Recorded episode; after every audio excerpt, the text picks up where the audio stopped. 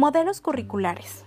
A continuación te voy a presentar ciertos modelos que aportan grandes argumentos a nuestra educación o al sistema de educación y que sin duda alguna han sido de utilidad a lo largo de nuestra docencia o de nuestra preparación. El primero es modelo de panza. Los criterios que lo integran son los siguientes. Conformación, docencia e investigación, análisis de las prácticas profesionales, relación escuela y sociedad, disciplina de enseñanza, entre otras. Sus semejanzas. La propuesta que ésta representa en un trabajo colaborativo extenso, profundo, dinámico y principalmente evolutivo que pretende crear aprendizajes significativos y no solamente aprender. Aspectos positivos. Los, aspectos positivos es el diferenciador y principal aporte de este modelo en el cual plantea el diseño del currículum con organización modular. Este ve al currículo como una serie estructurada de conocimientos y experiencias de aprendizaje que en forma intencional se articulan con la finalidad de poder seguir produciendo aprendizajes. En sus limitaciones, objeto de conocimiento que implica un tratamiento interdisciplinario. Tenemos también el modelo de Glassman. El currículo propuesto de este modelo tiene, por supuesto, objetivos, contenidos, metodología y evaluación del proceso de enseñanza-aprendizaje. Este modelo incorpora a las audiencias de las comunidades educativas como determinantes en el diseño del plan de estudio. También propone una serie de etapas, como la determinación de los objetivos generales en un plan de estudio.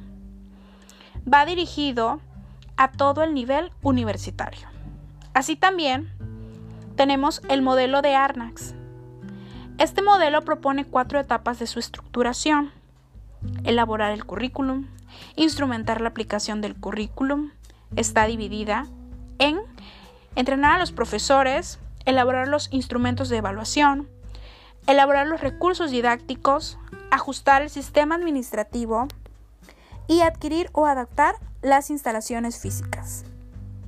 También en el entorno o en el medio es necesario recalcar la importancia de adaptar las instalaciones físicas al currículum en algunas áreas temáticas disciplinarias.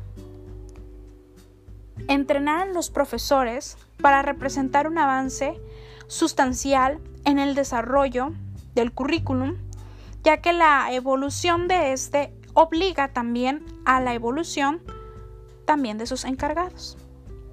Como limitación tenemos que este modelo representa el auge de la tecnología educativa en México. El modelo de 10 y colaboradores. En su estructura propone ocho pasos para ello y te los voy a establecer. Lo primero es formar estándares de desempeño. Identificar necesidades también. El tercero, establecer el marco para el esquema curricular. Desarrollar estructuras, objetivos y contenidos. El quinto, asegurar de establecer el alcance. Establecer métodos de entrega que coincidan con las necesidades operativas e individuales. En el séptimo, construir evaluaciones basadas en la aplicación de las nuevas habilidades y conocimientos entregar un currículum dirigido a necesidades individuales y de organización. La capacidad que se observa en un estudiante que integra múltiples componentes incluyendo como conocimientos, habilidades, valores y actitudes deseables en la vida real.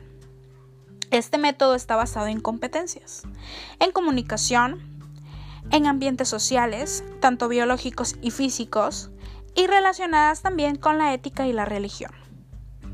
Se diferencia de modelo de Taba debido a que este modelo considera que es más conveniente establecer un marco de referencia consistente en una aproximación histórica de las prácticas profesionales. Tenemos también el modelo de Jimeno Sacristán. Hay ocho subsistemas o ámbitos en los que se expresan prácticas relacionadas con el currículo.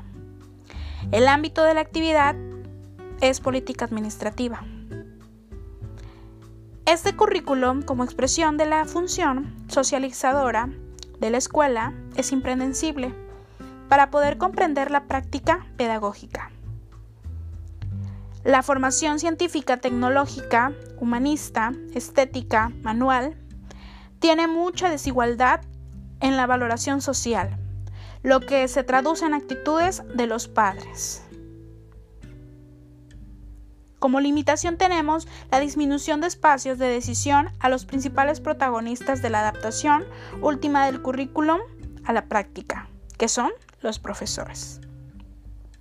Y por último tengo el modelo de Arredondo y Johnson, que está presentado por cuatro fases.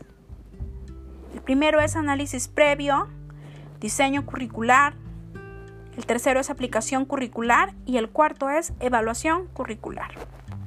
Comprende las mismas etapas de la planeación diagnóstico, diseño, implementación y evaluación. Las fuentes del currículum son los que aprenden la sociedad y las disciplinas. Y sus limitaciones son similar al modelo de Arnas. ¿Cuál es el modelo de Arnas? El segundo que hablamos, el tercero que hablamos y es representar el auge de la tecnología educativa en México que cause un cambio drástico a la actualidad. Sin más que agregar, estos son los modelos curriculares que son útiles en el transcurso de la educación eh, a nivel universitario o en los demás niveles. Esperando que haya sido útil la información y pueda ser comprendida para su uso. Sin más que agregar, muchas gracias.